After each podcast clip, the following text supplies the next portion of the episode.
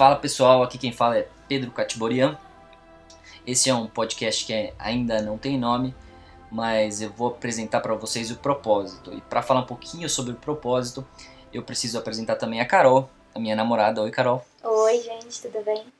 É, aqui a ideia desse podcast é a gente trazer um pouquinho do, do conteúdo que, que a gente tem consumido. E quando eu falo conteúdo, a gente está falando de séries, a gente está falando de filmes, a gente está falando principalmente, também, na verdade, de videogame. Então, a ideia é que a gente traga de maneira bem informal as coisas que a gente tem feito, né?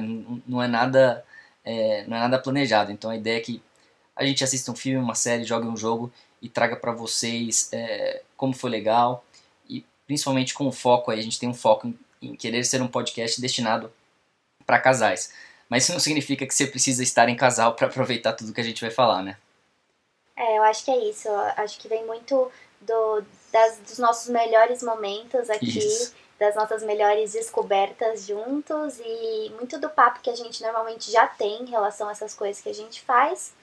E acho que vai ser bem natural, vai isso. ser uma conversa, então tranquilo. É, e como tudo, né, a gente, é mais uma coisa que a gente começou durante a quarentena, esse podcast vai ser mais um, uma coisa, a gente testou tanta coisa, eu, eu falei de videogame também, mas a gente provavelmente vai falar de jogo de tabuleiro, enfim. Tem uma infinidade de coisas que são temas infinitos, né? Mas para começar especificamente esse primeiro episódio, a gente queria falar sobre algo que marcou bastante a gente, que está bem fresco na memória, que é um jogo chamado It Takes Two. É, o jogo, a gente jogou para PlayStation 4, mas ele está também no Windows, ele está no PlayStation 5, no Xbox One e no Xbox Series. Então, dando um, um, contexto do jogo, né, ele foi desenvolvido pela Hazelight, publicado pela EA. É, a Hazelight é, é, ela estreou né, como desenvolvedora no A Way Out, que é um jogo que já tinha um foco no, no multiplayer local. Né? Então a gente, tá, a gente vê que a desenvolvedora, que é sueca, o foco dela muito é trazer jogos é, que seja possível você ter um, um, multiplayer local muito dinâmico, apesar do It Takes Two também, ser, também ter a possibilidade de é, multiplayer online. E é difícil ver isso, né? É difícil ver uma desenvolvedora focada em multiplayer local.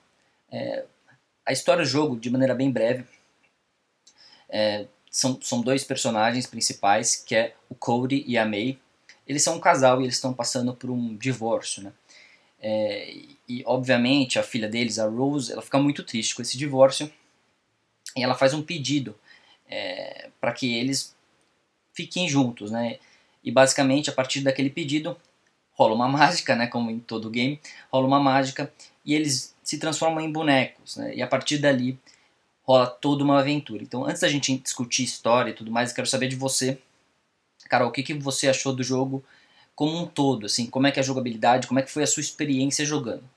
Cara, eu acho que o jogo é bem diferente do que a gente está acostumado de ver por aí é, desde esse momento do, da escolha da história, do tema, até como, como ela é levada ao longo do jogo. Então, todos os cenários, é um jogo que, que é bem lúdico nesse sentido. Você nunca sabe o que, que você está esperando ali do, do próximo nível, ou da próxima, do próximo desafio que a, que a Make e o Code vão enfrentar. E ao mesmo tempo é um jogo fácil de você jogar se você uhum. não tem uma experiência, né, P? Eu acho que é, para nós dois jogarmos juntos, assim, acho que quando você vai ter essa experiência é bem, é bem interessante. Exato. É, é um jogo extremamente democrático, então mesmo uma pessoa que não tem tanto contato com videogame, assim, a, a gente joga bastante, né? Eu jogo mais, a Carol joga menos, mas a pessoa que, que não tem muito contato, provavelmente ela vai conseguir se dar bem. Ele não é um jogo tão difícil assim, né? É um jogo que tem algumas partes que eu chamo de desafiadoras e não difíceis, é, mas eu acho que é bem na medida, assim, para você conseguir ir evoluindo no jogo, é, se divertindo, empacando numa parte ou outra, mas aí passando dessa parte. Mas o que é mais legal do jogo não é só a jogabilidade, é uma coisa que até é difícil de explicar, então a nossa recomendação é que vocês procurem vídeos sobre. É, e Takes é um jogo que a cada, cada fase que você joga, ele, ela é completamente diferente.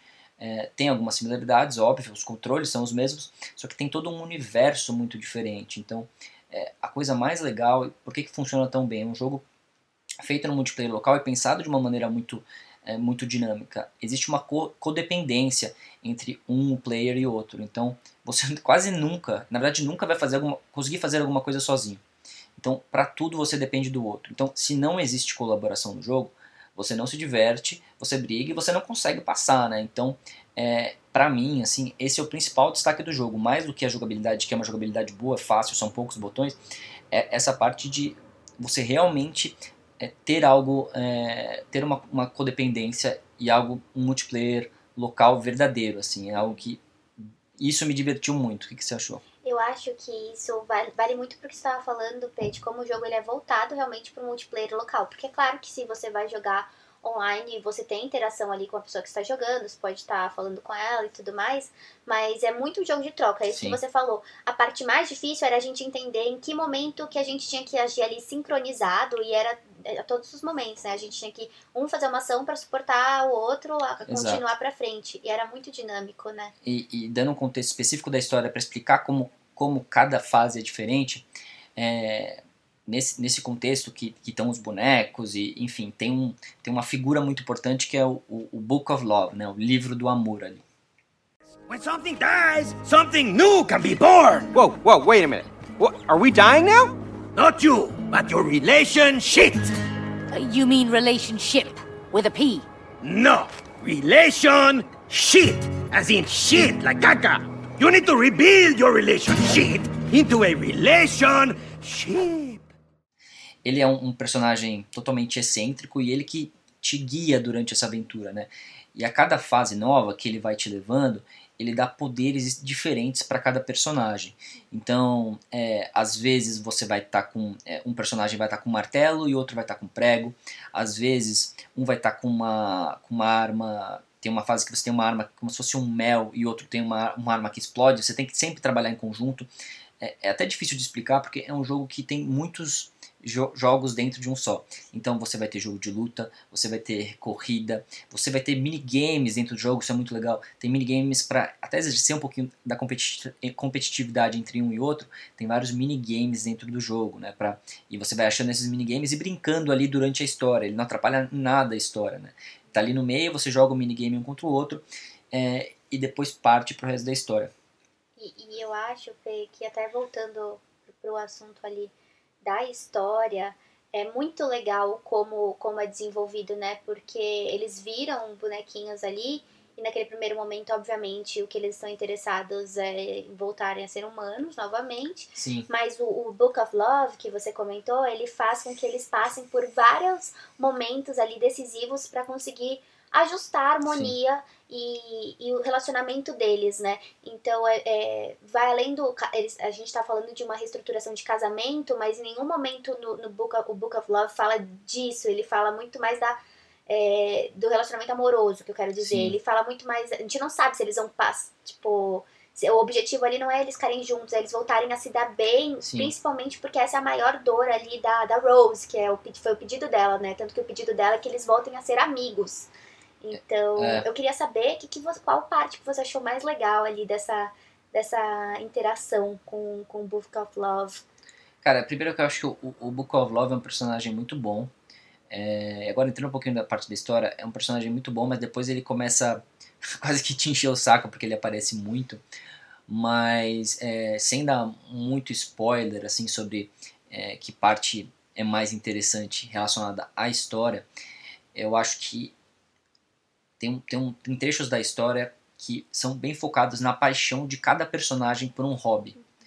É, um, um é a música é, e o outro é a jardinagem. E é, essas fases especificamente são fases muito legais, assim, e, e, é legal a mensagem que, que o jogo traz. Eu não acho, assim, dando minha opinião sobre a história, a história não é espetacular, é, putz, não acho que vai te emocionar muito, putz, sensacional, é, é, tem um pouquinho de clichê ali, é, eu acho que até essa é a, a, parte mais fraca do jogo é a história. Mas para mim, além da, dessa codependência, dessa jogabilidade tão interessante, é um jogo muito bonito, né? Então tem, tem fases que assim você fica meio que deslumbrado, você fica só é, querendo olhar ali, querendo ir bem devagar nas coisas, porque é, tem, tem coisas meio, meio místicas, tem uma fase dentro da, da água, tem fase no gelo. Assim, é um jogo muito completo, né? É muito você é, nem vê passando o tempo quando você joga, porque não é enfadonho, né? É longe disso. Eu queria entender como você viu essa parte é, estética do jogo, né? Porque é um jogo extremamente bem feito. Ah, é, eu acho que só voltando rapidinho antes de eu te responder sobre essa parte da estética, eu acho que talvez seja uma, uma parte que a gente tenha visto o jogo de uma maneira diferente, porque é, apesar da, da história realmente ela não é muito forte no sentido de te emocionar muito, eu acho que ela trata temas muito adultos e muito é, presentes nos relacionamentos que, que a gente vive. Então eu acho que traz temas muito interessantes, obviamente de forma rasa e, e superficial, mas ela te faz pensar ali em como você tá tratando tua vida, teu parceiro e, e essa interação, assim, acho que foi uma coisa que pra mim me, me- foi, foi um destaque pra mim no, no, no jogo, assim.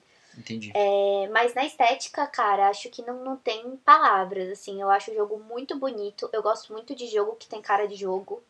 E pra mim esse é um jogo, assim, Uhum. é, que, que preenche É, todas esse as minhas jogo, cara de jogo, categorias. você quer dizer um jogo é, que não necessariamente tem, tem uma estética muito realista. Isso, eu não, eu não gosto muito de jogos muito realistas. Eu, eu gosto de coisas mais coloridas, coisas mais É. artísticas, assim, nesse sentido de... Fora Sim, da, é. da estética da realidade, Sim, assim. tem, tem. É um jogo extremamente bem feito, assim. Sim. Acho que é, a Haze Light foi muito bem, evoluiu muito de- desde a Way Out. A Way Out, a Way Out foi um jogo que eu joguei é, com um amigo e, e era era um jogo travado, en- enfim, você via que na parte que você colaborava com alguém, era tipo um aperta quadrado, outro aperta quadrado, um aperta quadrado, outro aperta quadrado. E tinha muita história, não tinha uma dinâmica tão legal. Nesse, o foco é na jogabilidade de jogar junto. Uhum. Então, é, é muito difícil de, de ver esse tipo de jogo é, nesse nível de qualidade no mercado. Né? Então, se você vai pensar em jogos do tipo, e um jogo até que a gente já jogou, é, por exemplo, é o Overcooked. É, é um jogo que traz essa dinâmica, tem, também tem multiplayer online, mas eu acho que é, It Takes Two é um outro nível de multiplayer e meio que assim, pra mim, tá? É, pra PlayStation 4, é o melhor jogo de multiplayer local que, que, que eu já joguei. É, e até te lembra, me lembra, né? é, jogos quando você fazia aquelas é, aqueles aquelas festas, aquelas festinhas que você, você ficava com os amigos em casa jogando videogame local, isso Mario Party, Mario Kart, traz, é, não vou dizer esse tipo de diversão, mas é, é tão bem feito quanto o multiplayer local, sabe? É, é- é extremamente bem feito. E tem uma parte muito legal que eu queria te perguntar também, é, voltado para a parte do, do mundo aberto, né? Porque é um jogo que você tem que seguir, obviamente, tem um cenário, é, tem um, um storytelling, storytelling que você vai seguindo, que você vai evoluindo dentro do jogo, mas ele também permite você explorar, você fazer outras coisas, você achar esses outros minigames, e isso ajuda a dar uma dinâmica, né? Te dá uma liberdade maior. Não, total. Eu acho que é, isso é muito incrível, assim. Não tinha um ponto sem nó no jogo. Tudo que você olhava que tinha cara de que pode ter uma interação ali, tinha uma interação ali. E era muito, muito divertido explorar com você é, es- esses, esses mundos, né? Que a gente acabava caindo em cada, em cada lugar. Então, é, essa sensação, acho que principalmente na, na, na pandemia, que a gente tá muito dentro de casa e não Sim. tá vendo muitos lugares, acho que a gente tinha essa sensação de que a gente tava viajando juntos e olha só que legal aqui, vem fazer isso comigo. E aí o outro tava do outro lado e encontrava outras coisas. Então, é, esse senso de exploração, eu acho que realmente é uma parte muito, muito legal do jogo. E mesmo com ela, eu acho que não é aquele jogo que você fica perdido e você não sabe pra onde andar. Sim. A gente acha que não teve nenhum momento. É, ele não é um jogo de mundo aberto, desculpa te interromper, que é fazendo, traçando um paralelo que nem o último Zelda, ou que nem o último Mario, ou que nem o- o Homem-Aranha, o próprio GTA, que é um mundo aberto gigantesco que você, é, assim, que é legal de explorar, mas que você pode ficar perdido ali no meio. É, ele tem uma ele tem uma abertura, uma amplitude suficiente para você explorar, só que ele não te deixa de explorar explorar tanto assim, ele vai te induzindo. Por isso que é tão gostoso, né? E eu acho que e falando especificamente sobre como é quanto tempo a gente demorou para zerar se é um jogo longo ou não, é um jogo que é, quando a gente começou, eu não achei que ele fosse, achei que ele fosse mais curto do que ele é. Ele não é um jogo extremamente longo. É, a gente empacou numa parte ou outra e eu acho que a gente demorou mais ou menos jogando direto, não vou dizer o dia todo, mas boa parte do dia, uns cinco dias, né, mais ou menos. É, eu acho que foi assim, dois fins de semana. É, foram dois finais de semana, mas a gente jogava, parava um pouco, jogava, parava um pouco, a gente empacou. Assim, é um jogo que, ao mesmo tempo que você, é, você quer você joga com atenção, mas é um jogo um pouco despretensioso também, né? Então não, você não precisa é, prestar muita atenção na história, é, não é algo que você tem que ficar vidrado ali. Então é, é, essa, essa parte de ser despretensioso, acho que deixa o jogo ainda mais gostoso. É um jogo muito fácil de digerir, né? Sim. É um jogo que, meu, você vai jogando, vai vendo o tempo passar, vai se divertindo, aí uma hora você presta mais atenção, outra hora você pre- presta menos atenção. Sei lá, é, é assim, pra mim, é uma obra-prima mesmo é, do para o multiplayer local. Então acho que a Haze Light acertou em cheio. É, eu, eu acho que é muito isso, assim, é um jogo de jogar no sofá, né? Então a gente sentava lá, meu, bebia um vinho, conversava enquanto a gente tava jogando juntos. Aí, óbvio, chegava uma parte que tava um pouco mais desafiadora, que nem você falou que tinha alguns momentos que a gente é, precisava prestar ali uma atenção full, mas muitos dos momentos eram muito relaxados e traziam realmente essa sensação gostosa de estar jogando junto. Não é um jogo que irrita, né? Que, que tem algum momento que você tá tão empacado que você fica meio irritado ali com a situação. Sim, é, não, é. E assim, vale dizer, ele é um jogo muito direcionado para casal, até pela temática. É, você pode jogar muito bem com um amigo, pode fun- e funciona tão bem quanto. Só que até pela dinâmica, pela história, é, é mais especial é, para um casal, né? Acho que sim, até os minigames, né? Acho que era ali nosso momento de competitividade. É, sim, e é um jogo que é, a Carol sabe que eu sou competitivo e que eu posso. você sabe como é que. Vocês sabem como é que são as coisas, né? Às vezes a gente poderia brigar ali, mas não, isso é um jogo que no máximo você é, te desafia, mas você não vai brigar, muito provavelmente você não vai se irritar com a pessoa, porque isso poderia acontecer se fosse um jogo muito desafiador, muito difícil. Né? É, a gente. é, nós dois somos bem competitivos, então sempre que tem alguma coisa que é um pouco mais desafiadora, assim, pode ser que tenha um momento ali de atrito até a gente Sim. conseguir se entender e seguir em frente. E com esse jogo, isso não aconteceu, foi 100% em sintonia, assim. Acho que até pela proposta do jogo você nem consegue É, se desentender com a pessoa. É um jogo sobre, é um jogo que no final das contas é sobre divórcio, sobre separação. E cara, se você começar a brigar no meio, você fala assim, não, peraí, acho que tem, tem alguma coisa errada. Então ele, ele também te, te induz a isso. Então é, é, é um jogo com todas as arestas aparadas, né? Um jogo extremamente bem feito, de ponta a ponta. Eu acho que a única coisa mais fraca mesmo é, é a história. Não é nem que a história é ruim, tá? É só que ela não é algo que não é algo que, que chama tanto a atenção. E nem é pra chamar, né? Porque eu acho que a, a, a- o propósito do jogo é realmente a dinâmica dessa codependência, dessa colaboração. Então, a, a história ela não é tão boa porque ela realmente é secundária. Mas ela vai te levando, sabe? Não é, não é como se fosse ruim também, né? É, eu acho que a história abre questões que você pode depois É, é, exato. seguir, né? E, e se você pudesse descrever o jogo em uma palavra, qual que você daria? Nossa, difícil. É, eu acho que a, a palavra do jogo é colaboração, né? É, foi É. o que eu pensei também. É, acho que é colaboração. Então, se você está procurando um jogo para jogar com seu namorado, com sua namorada, com um amigo, que você está em casa durante a pandemia, It Takes Two é o jogo, tá? Então, só fechando para detalhar um pouquinho mais, ele foi lançado é, em março de 2021, no finalzinho do mês. É, a gente jogou logo no começo do mês, em abril. O preço que está na PlayStation Store agora, que é o mesmo preço que a gente pagou, tá? Em 198 reais. Não é um jogo barato, não é um jogo barato, mas é um jogo que vale, Vale a a pena, pena. vale bastante a pena. Então, para fechar, eu queria saber a sua nota, né? A gente sempre vai dar uma nota de 0 a 10 é, para, para o conteúdo específico que a gente está lidando naquele episódio. Qual que é a sua nota? Ah, Acho que pra It Takes Two eu sou suspeita, porque eu sempre falo pro Pedro que pra mim é o melhor jogo que eu já joguei no videogame, acho que é um que eu mais me diverti, então minha nota não tem como não ser 10. Tá, a minha nota é 9, fica 9 aí pela parte da história, mas é, é um jogo espetacular. Então fica aí com a nota do casal de 9,5 e não poderia ser diferente porque o jogo é realmente espetacular. Então, gente, a gente vai encerrar esse primeiro episódio sobre Takes Two. É, se vocês tiverem qualquer feedback, é só passar pra gente. No próximo episódio a gente provavelmente vai trazer um tema ou sobre série ou sobre filme. Então eu queria te agradecer, Carol. Obrigada, lindo. E a gente se vê até a próxima. Obrigada, gente. Até mais.